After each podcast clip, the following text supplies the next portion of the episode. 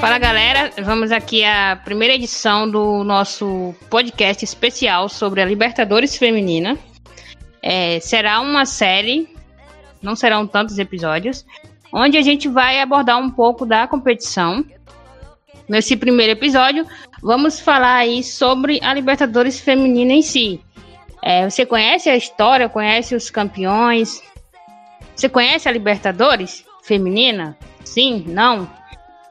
Então, após esse episódio, você vai conhecer um pouco mais. Estou aqui com alguns convidados para me ajudar aqui nesse bate-papo.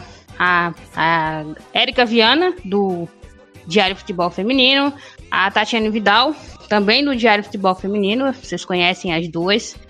E o Matheus, Matheus Guimarães, do podcast de primeira. Vou chamar primeiro aqui o Matheus, né, que é o nosso convidado especial, digamos assim. Matheus, se apresenta aí pra gente. Fala, Kátia. Fala, pessoal. Tudo bem? Como é que estão as coisas? Sempre bom falar de Libertadores, né? Competição mais interessante, mais importante aí do continente. Obrigado aí pelo convite. Vou aprender muito aí com vocês também e vamos ver o que a gente consegue bater esse papo aí sobre sobre a competição. E agora minhas duas parceiras do lá que estão comigo aí em vários projetos, Tati e Érica. Se apresenta aí pra gente. Oi, eu sou a Tati, né? Tô no Diário Feminino com a Tati, com a Érica. E ainda tem mais a Ana, a Júlia, a Lívia e a Rafa. E nós tentamos trazer informações sobre o mercado da bola feminino e sobre é, os campeonatos que acontecem pelo mundo. Bom, eu sou a Érica, faço parte aí do Diário junto com a Tati, que ela já apresentou geral. E bora gravar mais um uma, trabalho aí sobre o futebol feminino pra galera. Valeu. Bom, então, então, galera, essa vai ser a nossa mesa redonda de hoje, né? Que a gente vai bater um papo sobre a competição. E para começar, vamos falar sobre o início da Libertadores. A competição ela teve sua primeira edição em 2009 no Brasil. E na ocasião eram 10 equipes que participavam do torneio, um, um representante de cada país filiado à Comebol. É, da, nas duas primeiras edições, 2009 e 2010, que aconteceram no Brasil, ela foi de. As 10 equipes eram divididas em dois grupos de cinco e as duas primeiras colocadas de cada grupo avançavam ali para as semifinais e, consequentemente, a final. Por que estamos citando as primeiras edições? É importante a gente ter em mente o seguinte: é, em 2009, o Santos, né, as Sereias da Vila, eram o time sensação da América do Sul. Mas não haviam tantas competições para aquela equipe. Uma equipe que tinha Cristiane, Marta, Érica, várias jogadoras da seleção brasileira vivendo ali o seu auge. E só tinham o Campeonato Paulista e a Copa do Brasil para disputar. Então, pegando ali, digamos assim, um impulso no, no sucesso e na adesão popular às sereias da Vila, o Santos, junto com a CBF e a Federação Paulista, conseguiram fazer uma pressão a, na Comebol para que fosse criado ali, para que finalmente fosse criado a edição feminina da Libertadores. Na sua, nas suas primeiras edições, o campeonato ele tinha patrocínio do Santander e era apoiado, como eu já citei aqui, pela CBF, pela FPF pelo Santos. O Santos era um dos apoiadores oficiais do campeonato e da TV Bandeirantes, que a competição usou ali a, a grandíssima voz do Luciano do Vale para chegar ao público. Tanto que as duas primeiras edições foram transmitidas pela Band. Então isso aí é o. É, Sim. É, assim, no caso que você falou sobre a Libertadores, que o Santos investiu e tal, é, vai ser mais ou menos com relação ao Mundial, né? Porque o Mundial vai, vai acontecer, se acontecer, né? A, o Intercontinental entre né, os países é, o campeão é, sul-americano e o campeão europeu por causa de pressão dos times, né? Não, não porque os, a, a, as federações querem fazer e tal. É porque as torcidas pedem, os times estão pedindo. Eu acho que vai acontecer da mesma forma que aconteceu com o Santos na Libertadores, entende? Sim, é, é quase esse cenário, né? Só que hoje ainda é muito difícil um mundial propriamente dito, porque não temos competições regionais em cada federação. Hoje só existe a Libertadores e a Champions. Por isso que vai ser um intercontinental com o campeão da Liberta e o campeão da Champions. Então, um mundial propriamente dito no futebol feminino ainda vai levar mais alguns anos porque as, federa as federações ainda precisam se organizar para criar competições regionais. E voltando aqui, então foi assim que a, a Libertadores feminina ela, ela nasceu, né, na, na América do Sul. Ela é inclusive a maior e única competição regional de futebol feminino da América, porque não existe em nenhuma outra confederação uma competição feita a Libertadores, né, uma competição a nível regional aqui na América, tanto América do Norte, América Latina, não tem, só temos a Libertadores aqui na América do Sul. Então, é, eu vou chamar agora o Matheus para ele dar umas primeiras impressões aí sobre que, o fantástico time das Sereias da Vilas, bicampeãs em 2009 e 2010, né, que é, até hoje, o único time de futebol feminino a conseguir o bicampeonato com 100% de aproveitamento. Pois é, eu acho que esse time do Santos, né, dessa, dessa geração do Santos, marcou acho que quase todo mundo que acompanha uh, o futebol feminino, né? Acho que vai ser muito difícil e improvável, ainda mais agora que cada vez mais times estão se tornando competitivos, a gente vê um time é, do tamanho do que foi o Santos, né? E acho que o, o interessante dessa primeira competição foi é, toda a mobilização em torno, né? Acho que essa pressão aí que a, que a Kátia citou foi interessante. E aí a gente teve uma emissora do tamanho da Band é, chegando junto com as transmissões. É, a Band na TV aberta transmitiu os jogos do Santos, mas a Band Esporte na TV fechada transmitiu toda a competição. Então, de alguma maneira, todos os jogos ficaram registrados. A gente teve uma média de público excelente. Eu peguei um dado aqui: 7.500 pessoas mais ou menos por partida. É, considerando que, que a maior parte das partidas não tinham brasileiros envolvidos, então é uma média muito, muito razoável, né? É, então acho que foi, foi um grande início da Libertadores, né? Impulsionado por um, por um time brasileiro e que infelizmente a gente foi perdendo, né? Essa, esse espaço tanto de mídia quanto do, do, da competitividade dos clubes, né?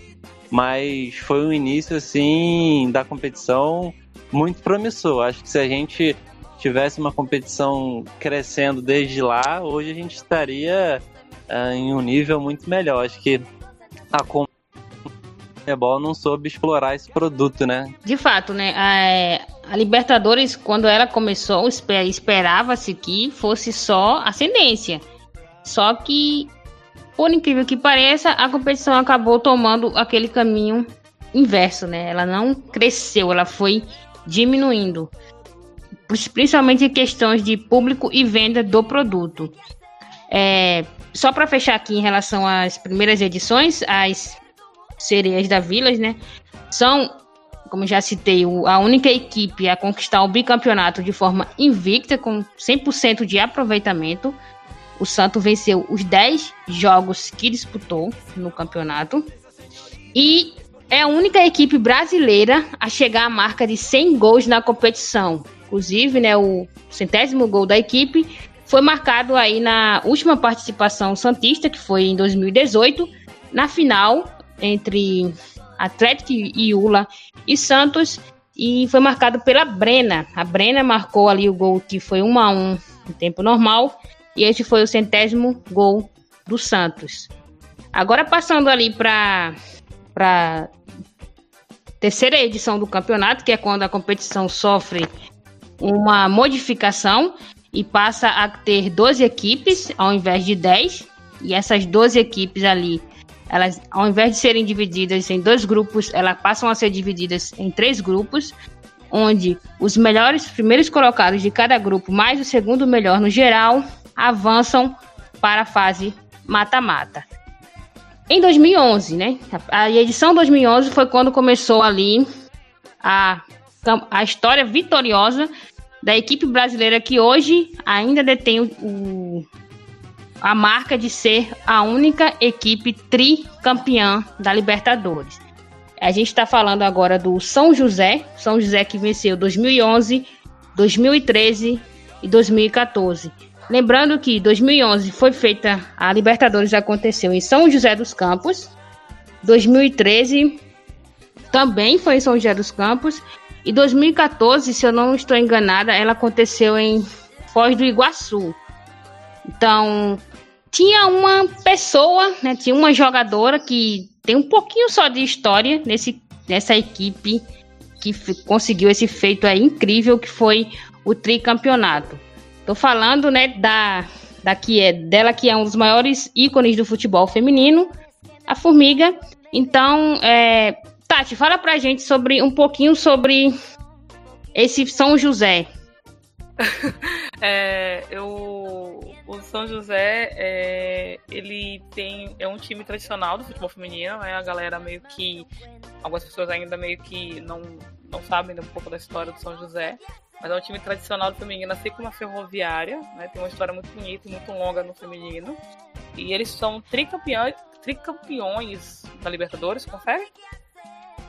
E do Mundial, que não existe propriamente dito como da FIFA, mas eles fizeram um, um Mundial é, sem chancela da FIFA. É isso mesmo, né, Kátia?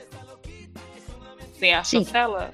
Não tem a Então, é, o, era, um, era tipo um intercontinental com patrocínio da Nestlé. Era tipo como era antigamente é... no masculino, que a galera vai falar assim, ah, intercontinental é.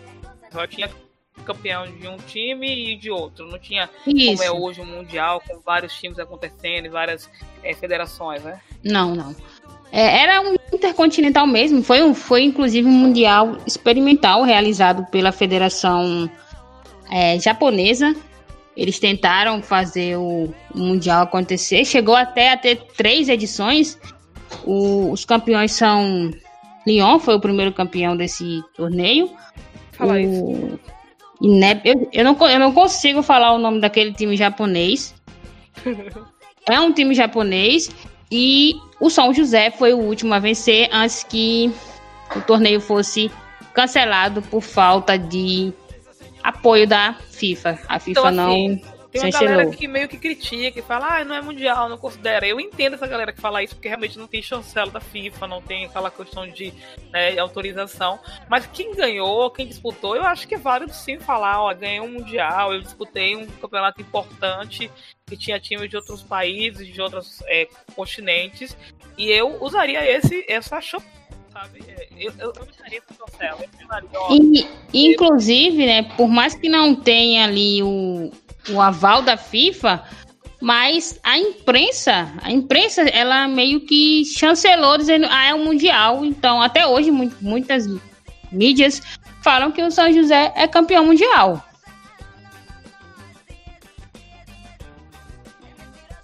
Então, para mim é também. Assim, é, é, que esse ano, né, teve algumas polêmicas. Eu acho que foi esse ano, né, no começo do ano, sobre uma jogadora que veio de São José Palmeiras Aí falaram que. Eu não lembro que foi a jogadora. Falaram assim: ah, ela foi campeã mundial. Acho que foi a Chu.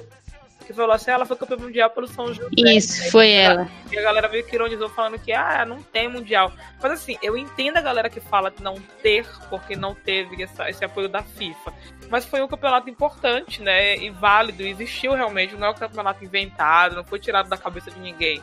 É, foi disputado, eles ganharam. Então, falar isso eu acho que não está errado. Ah, eu acho que no futuro nós vamos validar em ah, um campeonato que aconteceu e ter o campeonato mundial que aconteceu sem a chancela da FIFA e teve outro campeonato mundial com a chancela da FIFA. Eu acho que vão acabar fazendo isso no futuro. Mas para agora é o único campeonato que teve, né? É igual a validação do Mundial do Palmeiras, isso aí. Sim. Então, é só para encerrar aqui, né, aquele histórico time do São José, né, que conseguiu aí o que é inclusive um feito que o Corinthians vai perseguir nesta edição. O Corinthians vai tentar igualar a marca do São José de ser tricampeão da Libertadores. Claro, tem um asterisco aí, mas a gente fala sobre isso lá para frente. Só para fechar, aquele histórico time tinha a Poliana, que na época era lateral zagueira, né? Hoje ela atua como zagueira no Corinthians. Tinha nomes como Andressa Alves, né? Ah, Andressa Alves, inclusive, é a atleta que marcou o gol de número 500 da Libertadores.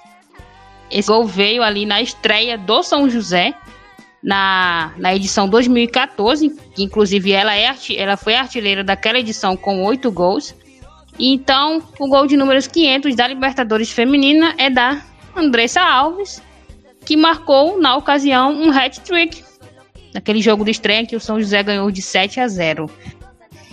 É Tinha uma Andressa... ainda, né? Esse, esse, é, assim, uma coisa que precisa. Eu acho que com o tempo vai melhorar, vai, mas esses, esses placares muito elásticos na, na Libertadores, provando ainda que existe uma, um abismo muito grande com relação aos times aqui da América do Sul, né?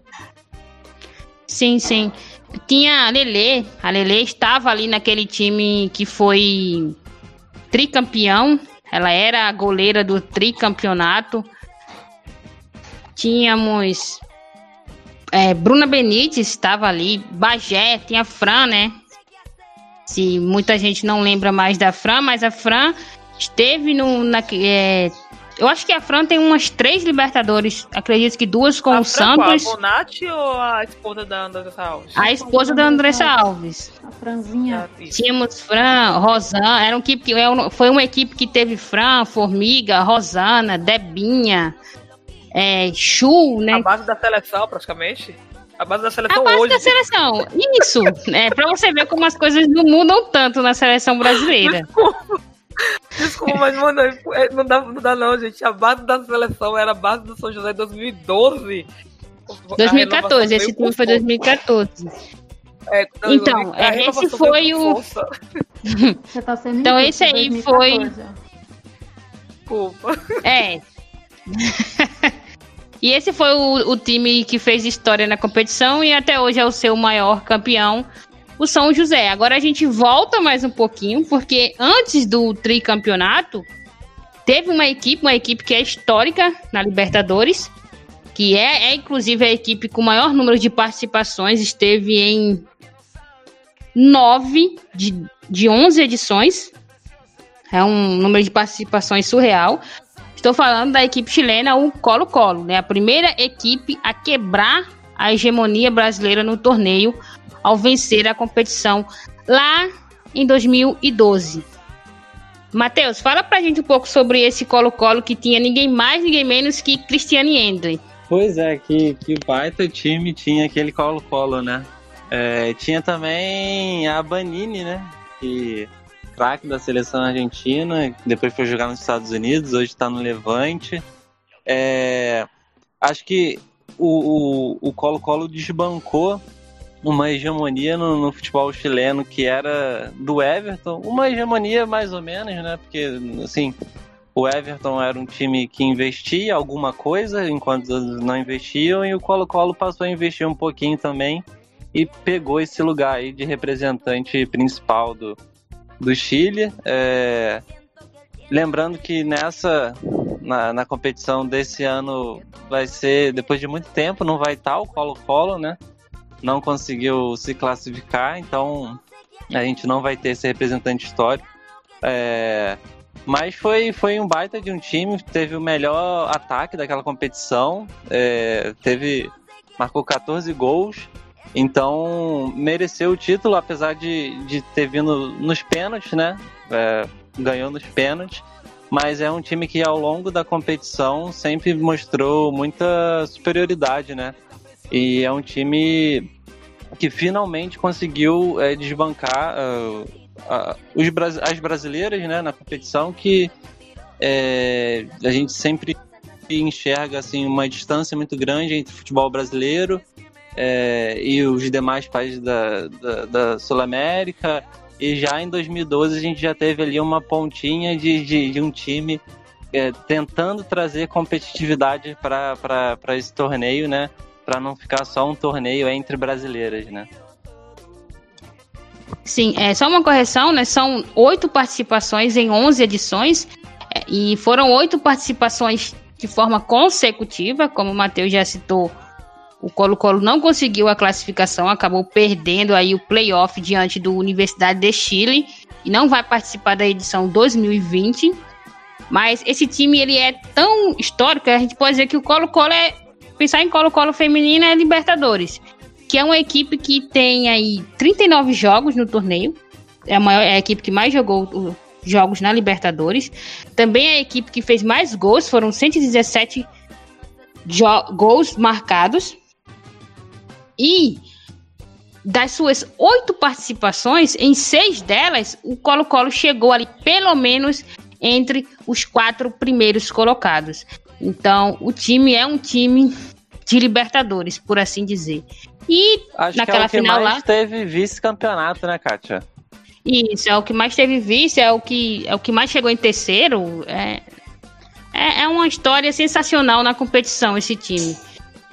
E na, naquela, naquela, no seu primeiro título, né, o seu primeiro e único título que aconteceu aqui no Brasil, foi a edição realizada em Pernambuco, que teve como sede Caruaru, Vitória das Tabocas e Recife o Colo-Colo acabou batendo o Foz Cataratas, que era o time brasileiro do momento, né? Acabou batendo ali nos pênaltis na final, com direito à defesa de pênalti dela, né? Da Cristiane Endley. agora, gente, vamos avançar um pouco, né? Já falamos sobre o tri do São José, que, ficou, que ocorreu em 2011, 2013 e 2014, né? O Santos venceu as duas primeiras edições, 2009 e 2010 o Colo-Colo em 2012 e a gente chega na, nelas que causam um certo desconforto, por assim dizer, em duas pessoas que estão na mesa hoje. Estamos falando da, das guerreiras grenais, né? Os, a ferroviária que em Cancela. sua que em sua primeira que em sua primeira participação já chegaram vencendo o torneio. E foi um, uma conquista também muito grande, porque elas bateram no, pelo caminho as atuais bicampeões, né? Tricampeões do torneio. A Ferroviária, ela chega à final após bater o São José nas semifinais e na grande final ela encontra elas, né? As tradicionalismas jogadoras do Colo-Colo e vence por 3 a 1. Aquele time, né, aquele timaço também tinha nomes, ó, lá em 2015, hein? Como Daiane, Tamires. Sim, essa Tamires mesmo que vocês estão pensando. Tinha a Ju, ela que hoje tá. Ela que estava no Palmeiras, mas eu não, não, não lembro agora se ela renovou. Tinha a Júlia Bianchi, né? A, a jogadora que, quando a gente fala em ferroviária, a gente pensa logo nela, a Barrinha. Tinha a Patilhanos, que está na, no Kinderman. Adriane Nenê. Rafaela, Tabata. Era também um timaço, né? A Ferroviária sempre teve times muito competitivos. Então elas chegam ali para a estreia no campeonato após vencer o Brasileirão, fazem sua estreia e vencem o, o torneio também de forma invicta. Não, foi, não é com 100% de aproveitamento, porque tiveram um empate durante a fase, a fase de grupos contra o Expulse. A equipe empatou em 0 a 0 mas é de forma invicta. E aí, meninas, vocês querem falar um pouco aí sobre a ferroviária? Não, deu gatilho. Deu tristeza. A Ferroviária é um time que a gente não precisa falar aqui no podcast, brincadeira. É... Eu acho que a Ferroviária segue a mesma linha do São José, né? Times tradicionais é, de camisa no, no, não tem muita camisa forte pesada no masculino, né? São dois times paulistas do interior de São Paulo, né? Que no masculino eles têm, no, têm uma certa tradição, uma certa, um certo nome, mas eles disputam campeonatos menores, né? Campeonatos do interior, se não paulista, o paulista. Eu acho que é na série D, se eu não me engano, série D é o terceiro campeonato brasileiro. Então são times que não têm tradição e peso é, no masculino. Mas em comparação com o feminino já é outra coisa, né? São times pesados, são times de camisa, são times que chegam, times que têm nome. Apesar de que, né, o Corinthians está chegando e está mudando um pouquinho isso. Mas são times ainda que a gente sabe que, ó, é, pode chegar. Tem patrocínios na cidade deles, que é bem interessante. E esse campeonato com. É, são nomes. Assim, eu brinquei aqui sobre essa questão de ser base da seleção ainda. É porque a nossa seleção ainda não está se renovando, né? Ainda precisa se renovar um pouco.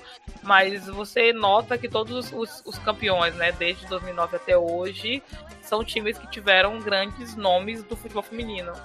Que ainda estão jogando, ou que pararam tem pouco tempo, né? Eu acho que poucas, mas pararam tem pouco tempo. É, são, eram timaços que vão ser lembrados para sempre, né? Como é, jogadoras que fizeram história no futebol brasileiro. E agora, né, a gente chega na, naquela que foi talvez a edição, vamos dizer assim, mais estranha da Libertadores, né? A primeira edição de Libertadores que não tinha time brasileiro disputando a final. Roubado, roubado. Essa foi a edição 2016. Foi a primeira e única vez, né? Foi até o momento. Ula? Foi o Ula que ganhou? Foi o Esportivo Limpenho, né? O time ah, não, achei que era paraguaio. o Ula que ganhou do Santos. Eu tô confundindo o ano. É, foi em 2016 e onde, ah, vamos dizer assim, os amantes do futebol feminino ficaram chocados ao ver que pela primeira vez na história a Libertadores não ia ter um time brasileiro na decisão. Isso aconteceu porque nas semifinais, né, o Esportivo Limpenho despachou o nosso representante, o Foz Cataratas, por 2 a 0 e foi disputar a grande final contra os Estudiantes de Guara. É, Matheus, fala um pouquinho pra gente dessa histórica equipe, dessa histórica conquista. Cara, acho que tu adjetivou bem aí, é a mais estranha. É, a começar porque a, a média de gol já vi aqui que foi a menor de todas. É, acho menos, do menos de três gols por partida. É, a gente sempre teve, principalmente na primeira fase, placares bastante elásticos, né? E nessa a gente quase não viu. É, a gente teve aí a final entre um time paraguaio e um time venezuelano.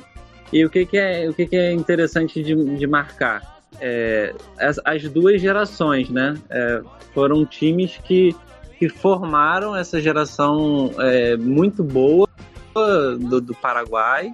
É, se a gente tem hoje jogadoras paraguaias atuando é, na Europa, como a Jéssica Martinez lá na, no Real Madrid, e outras brilhando por aqui, como a Fanny Galto, aqui na, na América do Sul, né? É, é, graças muito a esse time do, do Limpenho, que, que fez um, um investimento é, razoável, porém suficiente para é, para desbancar até mesmo as equipes brasileiras, né? É, e o Estudiantes de Guaricó da Venezuela também marcou essa, essa geração de venezuelanas aí que se destacam até hoje, né? Era um time assim, é, na época muito jovem, é, mas que, que acabou surpreendendo, não, não chegou como, como favorito, ninguém dava nada, mas teve, teve a melhor defesa, eu acho que só, só, só levou gol é, na final. Posso estar enganado aqui, mas acho que na primeira fase não levou gol. Uh, e na, é, na, final que, que, acabou tomando dois aí para é, na, derrota, né? Então, assim, é, acho que o interessante dessa competição desse ano foi essas duas times vitoriosas futuras aí da, tanto do Paraguai quanto da Venezuela, né? É, a Venezuela que inclusive até hoje ela vem colhendo frutos né, dessa boa geração. É, cada dia mais a gente tem visto jogadoras venezuelanas indo para mercados mais competitivos. O, o Paraguai ainda está um pouco discreto, mas também é um, são quando chegam na Libertadores são times que dão realmente trabalho ali para os adversários. E agora a gente chega, né, no, naquele que talvez seja o título mais, digamos assim, é o único título brasileiro que tem um asteriscozinho, porque divide, né? É a parceria é. entre Corinthians e Audax. Tenho aqui duas corintianas que vão poder do falar. roubo que foi eterno, aquele roubo, aquele roubo na final, que aquele juiz só. Ai, ai. E Caraca, mano, aquele, aquela final foi terrível. Pode falar, Cátia, desculpa. uma conquista emocionante, por assim dizer. A Tati já, já deixou toda a frustração dela. Que foi também, eram estreantes no campeonato, né? Elas foram até Assunção, no Paraguai. Foi. Sim, gente, foi uma. Tivemos uma Libertadores realizada fora do Brasil. E um nome que hoje as, as, as, os torcedores ainda choram com sua perda foi o grande destaque daquela conquista, né? A goleira Lele, ela que defendeu dois pênaltis e trouxe para casa aí a primeira conquista corintiana. Porque a gente fala que tem um asterisco. É, é o seguinte, gente. Era uma parceria ao Dax Corinthians, mas para a Comebol não poderiam ter duas agremiações escritas. Então lá na Comebol, na hora de inscrever o clube, o clube que foi inscrito foi a agremiação Osas Osasco Audax. Por que eu tô falando isso? Porque quando os times se separam, o Audax vai jogar a, a, Libertadores 2018 como atual campeão. E na taça da Libertadores, o escudo que está gravado é o escudo do Audax, não é o escudo junto das duas equipes, não, é o Audax. Por isso, o Audax, quando eles se separam, fica com a taça e a vaga na Libertadores. Mas a gente fala o quê? Como era uma parceria, tanto o Corinthians quanto o Audax são campeões da edição 2017. Agora vou chamar um pouquinho a Érica, que ainda não, não ouvimos sua voz. Érica, fala pra gente um pouco dessa conquista inédita de vocês. Olha, a parte que eu mais lembro até tem nos vídeos da, desses, desses jogos e da final é o narrador no, no último pênalti gritando, né? Santa Lele! Santa Lele! E, e, essa disputa, né, foi um negócio que, acho que quase matou metade da torcida que tava ali assistindo. Cara, Erika, eu lembro que. Assim, Como eu não. tá? Como tava o coração quando a, quando a Yasmin perdeu o pênalti? Cara, eu acho Caraca. que arrepia até você pensar. Você vai ficar nervoso, vai passar, vai passar, aí erra, aí vai passar a outra também e, e aquele da Lele defendendo a narração do, do rapaz expressa, expressa acho que todo o nervosismo e, e, e calma, né? Que traz quando ela faz a defesa e sei lá, acho que todos os palavrões do dicionário o torcedor conheceu ali na, nesse dia. É, eu, tava, eu tava assistindo esse jogo, na verdade eu não tava assistindo. É, meu amigo tava vendo comigo. E a gente tava no WhatsApp nessa época. Tava, não, eu tava no, não sei se foi no Facebook, alguma coisa que tava falando com ele. E aí ele falou: Caraca, 2 a 2 eu não acredito. Tava vendo pelo rádio, eu acho. E eu falei, cara, a gente não vai conseguir. Ele, Tati, ele vai pegar dois pênaltis. Eu falei, não, não tem como pegar dois pênaltis, não dá. a gente vai perder. Porque já tinha sido um, um, jogo muito pegado, um jogo muito disputado. Teve muita, muita. É, é, o, Expulsou o a, a jogadora ainda do, do Corinthians com a, dizendo que era agressão pra, com a goleira. Sim. Né? Foi, teve muita coisa que foi, foi picotando no jogo. E aí a gente pensou assim, cara, não tem jeito, vai perder. E aí ele falou, Tati, ele vai pegar dois. Eu, eu lembro disso até hoje, ele falando. Eu falei, cara, não tem como. Ele, relaxa, vai pegar dois, confia, confia. Aí eu desliguei o rádio, eu não tava aguentando mais, mano. Eu tava muito nervoso. Eu falei, não vou ver. É, é aquele negócio, né, Erika, que eu tive do azar.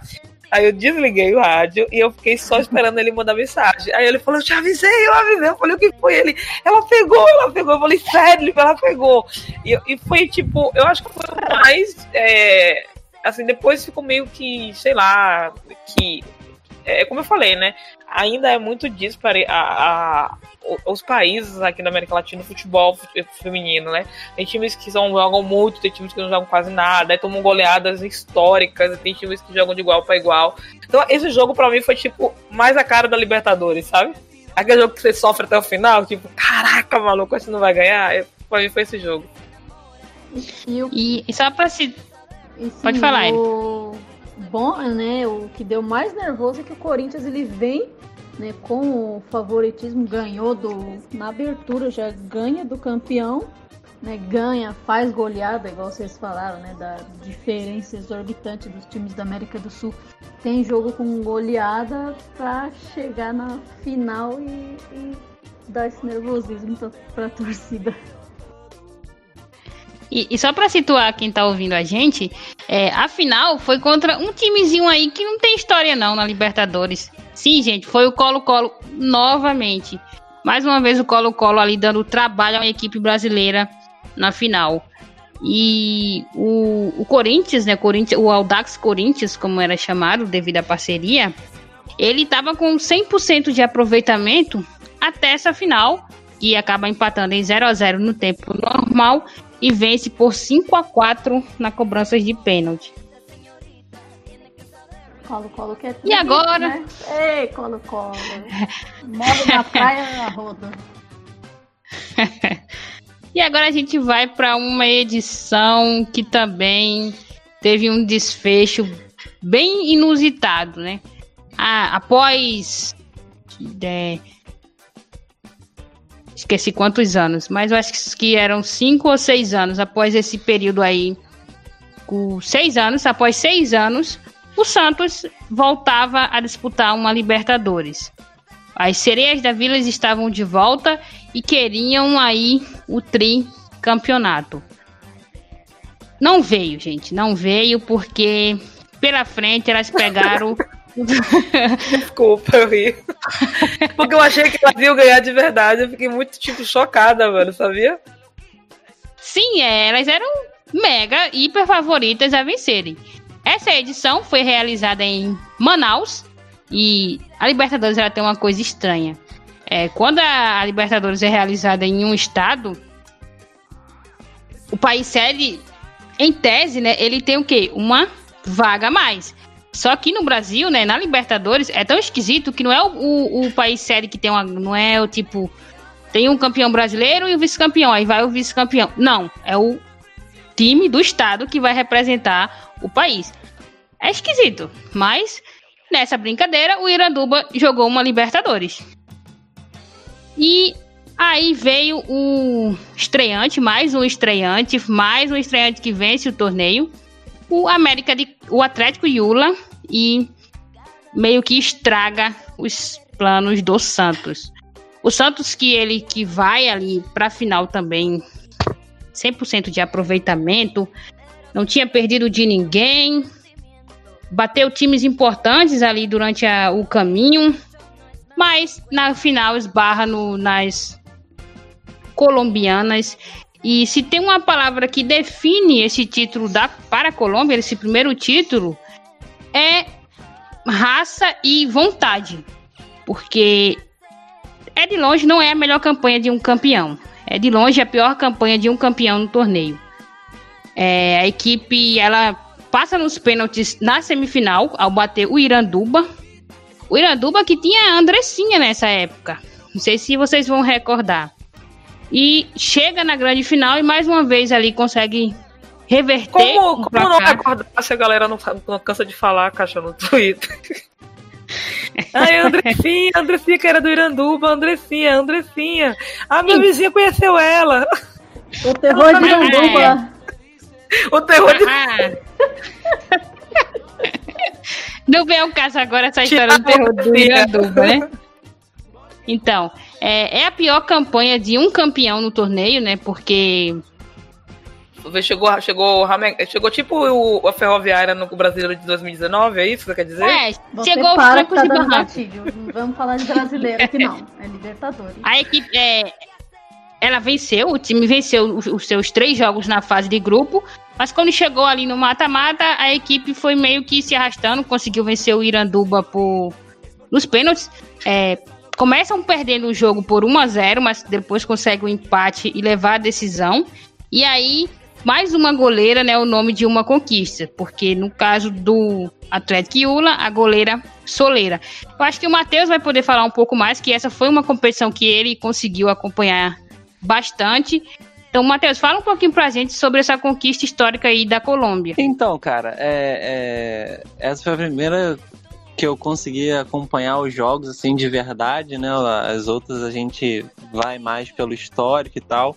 É, é, foi uma, uma competição assim que gerou muita mobilização, né? Acho que quem acompanha o futebol feminino sabe da importância de Manaus, do time do Iranduba e como, como consegue arrastar é, multidões para os estádios, né? Então, o bacana desse, desse torneio foi, foi justamente isso, né? Essa, essa média de público, os estádios. Uh, e esse time específico do, do Atlético Huila, é, por mais que ele tenha é, se arrastado ao longo da competição e tal, é, foi um time que teve um investimento muito grande. Se no início lá o Santos, o São José eram times é, que tinham a base da seleção, igual a gente falou aqui, o Atlético Huila a gente pode dizer que era tipo uh, a seleção da América do Sul sem, sem brasileiras, né? Porque tinha jogadoras, da, além das colombianas, que já eram excelentes, uh, tinha jogadoras argentinas, a Aldana Comete, que agora está jogando na, na Espanha, tinha jogadores que hoje estão nesse time excelente do Boca, que vai disputar a, a Libertadores desse ano. Tinham venezuelanas, é, paraguaias, enfim. É, o time investiu de fato para essa competição. Não, não foi o time é, que, que ganhou uh, o campeonato colombiano, assim, não foi o mesmo elenco, né? É, eles se reforçaram assim infinita, infinitivamente é, mais para essa competição. A intenção era mesmo ganhar, era desbancar essa hegemonia brasileira. E conseguiram, assim, nos pênaltis, empatando de um a um em um a um, conseguiram, né? Então o investimento teve retorno. Isso, e eram. A gente não, não dá para não estar lendária, né? E Isaura Viso, ela que é um. E Orelli Rincon, são jogadoras emblemáticas da América do Sul. É, o Santos foi na final, o Santos abriu o placar, eu acho que com menos de 5 minutos. Aquele chute da Brena. E, e, é gol. E aí todo mundo pensa, ah, já ganhou, vai ser uma goleada, vai ser um passeio, Santos tricampeão. E aí o time acaba, não se deixa bater por, por aquele gol relâmpago. Segura a onda, consegue o um empate, leva para os pênaltis. Inclusive, né, a Soleira, ela pega o, o pênalti, a última cobrança, que foi a cobrança da Angelina, né? A Angelina que hoje está aí, é um dos grandes nomes do, uma grandes promessas do futebol brasileiro. E ela defende o pênalti da Angelina e meio que se, se redime, porque o, o gol da Brena foi uma falha bizarra da Soleira. Então, ela conseguiu ali do, do inferno ao céu, que a gente fala foi do céu ao inferno. No caso da Soleira, ela foi do céu, do inferno ao céu, no mesmo jogo. Se redime e leva para a Colômbia aí essa conquista inédita. É, eu acho que também isso que você falou, né, é, de, de não ter deixado de se abater e tal. Era um elenco muito experiente, eram jogadoras. É, é, era um elenco com poucas jovens, né? Então, acho que isso também fez a diferença, no sentido de, de não deixar se abater, mesmo o Santos sendo um time é, teoricamente é, superior, elas conseguiram é, se reorganizar e levar essa disputa aí para os pênaltis, né? Sim. Aí agora a gente chega aí na última edição realizada, né? Aquela uma das que foi inclusive apoiada pelo boom que a Copa do Mundo trouxe, foi a edição mais, talvez a edição mais esperada da Libertadores feminina. A gente teve transmissão da da Zon, é, tivemos Natália Lara nos, na narração com o Felipe Rolim nos comentários. Se eu não estiver enganada, foi o Felipe Rolim.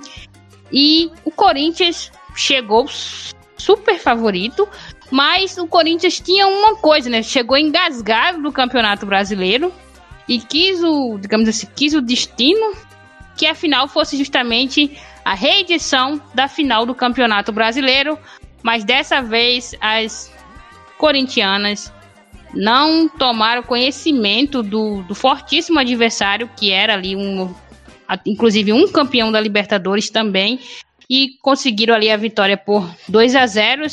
A estrela de Giovanna Crivellari aparecendo mais uma vez em uma decisão para abrir o placar e tranquilizar a equipe. E a lateral, Juliette, fechou o placar 2 a 0 Corinthians e bicampeão da América.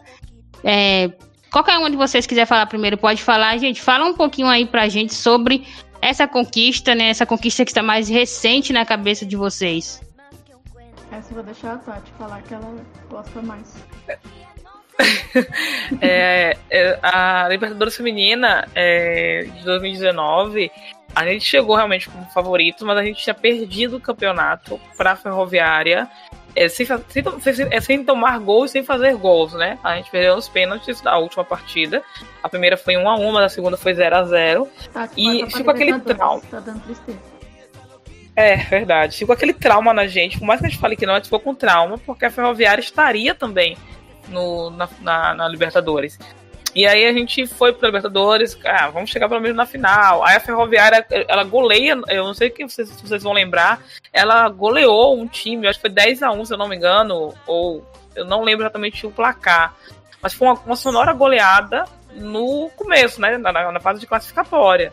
E o Corinthians, ele no último jogo da fase foi um 2 a 2 que a gente tava tomando 2 a 0 e a gente perdeu a Erika e a Zanotti. Você lembra, Erika, disso? Que a gente perdeu a Erika, se não me engano, foi a Erika e a Zanotti, foram expulsas. E aí brilhou a, brilhou a Vicky, que empatou o jogo, porque até então a gente poderia sair. A gente poderia não se classificar, foi uma coisa muito louca aquele campeonato. Tipo, a gente tava fazendo conta se a gente poderia entrar ou não. E aí brilhou a Vicky, né? A, a Vicky teve, foi fria, como um iceberg, com a geladeira. E ela, a gente conseguiu virar, a gente conseguiu empatar o jogo e fomos para a fase de mata-mata. A mata-mata foi mais fácil, mais tranquila. E aí chegou na final, Corinthians Ferroviária, né? Aquele jogo que a gente estava engasgado, medaço. Primeiro tempo 0 a 0 a gente, meu Deus do céu, o que, é que vai acontecer desse time, desse jogo de novo? Pênaltis. E aí, como você falou, né? Brilhou a estrela da Crivellari, que brilhou também na final, fez o primeiro gol do Corinthians em cima do São Paulo. É, ela fez o primeiro gol e o segundo gol foi da Juliette. Se eu não me engano. Eu tô foi. cheio de não me engano hoje, mas é isso mesmo. Foi a Juliette que Isso, foi a Juliette. Jogou no finalzinho do segundo tempo, né? Quando a gente já tava comemorando, ela fez o segundo gol e terminou a partida. É, foi um jogaço. É, foi um, um, jogo bem disputado. Eu gostei do jogo realmente. Eu não gosto de jogos muito fáceis, sabe? Tipo, ah, que você vai lá e. Assim, pra mim, como corintiana, realmente ganhar de 10 a 0 é ótimo. Mas para quem vê jogo não é legal, né? Tipo, nossa, 10 a 0 caramba. Acabou, né, gente? Todo mundo feliz, acabou, né? Fica meio assim, né? Mas quando é aquele jogo que fica 0 a 0 no primeiro tempo, você sabe que só tem um jogo, porque isso é uma. Kátia gosta. Kátia é meio que masoquista, ela gosta. Mas jogos únicos para mim não dá, não, velho. Não pode reverter. É aquilo. Se você tá com dor de barriga, acabou o jogo. Se sua goleira frangou, já era. Se você tá com dor de cabeça, já foi. Não consegue reverter mais. Eu fico nervosa. Eu não gosto, Matheus. Eu. E a Libertadores é isso, né? Feminina é isso. É um jogo só. É tipo Copa do Mundo. Eu, eu fico nervosa. Não gosto, não. Isso. É, é uma competição de tiro curto, né? Inclusive, essa edição 2019 foi uma edição que marcou mais uma reformulação no formato do campeonato. É, passou de 12 para 16 equipes. As 16 equipes foram divididas em quatro grupos de quatro. As duas melhores de cada grupo avançavam. E também foi instalado ali pela primeira vez na história da competição umas quartas de finais. E as equipes agora, ao invés de ter cinco jogos, passaram a ter três, né? Claro, se a equipe vai para a grande final. E sim, eu, eu consigo lembrar de bastantes jogos dessa edição. Tem um que para mim ainda é o melhor jogo da, da Libertadores. Foi um, um 4 a 3 eu, eu não estou recordando agora o, o nome das equipes. Não envolve equipes brasileiras, mas que foi um puta de um jogaço, uma emoção até o último minuto. O, o ou foi 4 a 3 ou foi 3 a 3 e a equipe leva. Foi na, aconteceu nas quartas de finais e a equipe consegue levar ali para os pênaltis Sim. e, e vence a partida. Isso, que para mim esse é o, o, melhor jogo da Libertadores até o momento, é essa partida. A partida vai lá e cá, né? Você ficar naquela tensão o tempo todo, né, velho? E a, isso, e a emoção também de você estar tá ali, aí o time tá perdendo 2, 3 a 0, aí consegue empatar, leva os pênaltis e vence nos pênaltis. Eu então é, eu acho massa sensacional. Quando é bem é libertadores isso, né? Quando não é meu time, eu acho muito massa de assistir. Foi tipo, é, não sei se vocês vão lembrar, foi tipo Argentina e Escócia na Copa do Mundo. Sim. Que o outro tá ali assistindo, caraca, daqui a pouco vira e fica, meu Deus, que jogo é esse? Como é que vai acabar esse jogo? Aí tá vindo 3 a 3 e fica enlouquecida. Pra mim é isso, bicho. Né? Isso, eu gosto isso. muito. E a, a edição 2019, né, a última edição realizada, ela também marcou ali, tem um marco que aconteceu o gol de número mil da competição. E esse gol foi marcado pela Mariana La Roquette, ela que é um dos grandes nomes da nova geração argentina. E nessa partida ela marcou um, quatro gols no jogo contra o Magis. E isso foi pela terceira rodada da fase de grupos. E o, o gol que ela marcou aos 64 minutos, foi, se eu não estou enganada, foi o segundo gol dela na partida, foi o gol de número mil da Libertadores. E então é isso, gente. É, a gente falou aqui sobre o, o, todos os campeões até o momento. É, eu acho que vocês conseguiram perceber esse domínio brasileiro, tanto que chocou mesmo é, imprensa, torcedores, chocou todo mundo quando em 2016 não teve uma equipe brasileira na grande final. E só para dar um, um, uma passada aqui, né, um menção honrosa, por assim dizer, de outras equipes brasileiras que disputaram a Libertadores, que foi o Duque de Caxias, o Centro Olímpico, é, Vitórias da das Tabocas, Iranduba a gente já citou, conseguiu ali o terceiro lugar em 2018. Tivemos o Audax em 2018. Centro Olímpico, Audax e Duque de Caxias né, foram as únicas equipes brasileiras que não passaram da fase de grupo quando jogaram suas, em suas únicas participações. O, o Audax ele é campeão em 2017 2000 com o Corinthians, mas em 2018, quando ele volta para o campeonato, ele não consegue passar da fase de grupo, fica na fase de grupos. Então, essas são as únicas três equipes brasileiras que não conseguiram avançar de fase na competição. E a gente tem também agora um, um novo estreante brasileiro que vai ser o Havaí Kinderman, que vai participar da sua. vai ter a sua primeira participação na competição. E então é isso, gente. Esse é nosso primeiro papo, esse papo inicial é mesmo que para falar um pouco sobre o, o que já rolou na Libertadores até aqui. A gente vai agora entrar na edição 2020, que por motivos conhecidos vai acontecer é, em março, do dia 5 ao dia 21 de março, na Argentina. A sede inicial era o Chile, mas é, ocorreram ali vários problemas e acabou passando para a Argentina. E já é, temos todos. Como sempre, né? Qualquer coisa que acontece no futebol, sempre que se prejudica é o feminino, né? Ah, não vai ter aqui, então se vira aí, coloca outro lugar. E tinha, eu não sei se. É,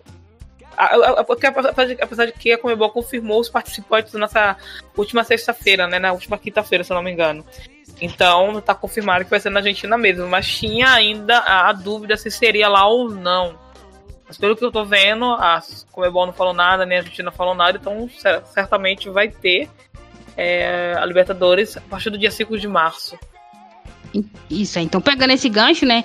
A, nos últimos meses tinha ocorrido um aumento bastante significativo de casos de Covid-19 na Argentina e a federação estava estudando a possibilidade de transferir a sede, fazer outra transferência de sede e a competição ocorrer no Paraguai. Mas as coisas parecem que conseguiram ali se normalizar na Argentina e nós já temos inclusive as 16 equipes que irão participar desta edição 2020. E ainda não tem, ainda não tivemos o sorteio dos grupos, mas os potes já estão definidos. Os, os representantes de cada país já estão definidos, né? Lembrando que Corinthians, Ferroviária e Kinderman irão representar o Brasil. O Corinthians, atual campeão da Libertadores. A Ferroviária, campeão do Brasileiro 2019. E como o, o Corinthians, que fez a final do Brasileirão, já tinha vaga por ser o atual campeão, abriu uma vaga para o terceiro colocado na edição de 2019 e esse time foi o Havaí Kinderman. Com isso, o Kinderman ganha, herdou a vaga e vai aí também representar o Brasil. E é, é basicamente isso. Agora a gente vai esperar a Comebol realizar o sorteio dos grupos para a gente voltar aqui e vamos e no nosso próximo episódio vamos abordar, vamos falar, né, sobre a Libertadores 2020, sabe o que esperar, equipes, como vem cada time, quais são as expectativas dos torcedores, né? Vocês viram aqui que as meninas estão bem empolgadas, só não querem falar da ferroviária, mas a gente entende. Bom, galera, esse foi nosso primeiro episódio do Canção da América e vocês podem aí acompanhar o nosso nosso programa, o nosso trabalho através das nossas redes sociais o FF de primeira no Instagram e no Twitter, o Diário F Feminino no Twitter e o arroba diário.ffeminino no Instagram. É isso. Obrigado, Tati, Érica, Matheus, pela participação. E é nóis, galera. Que todo lo que le he dicho no es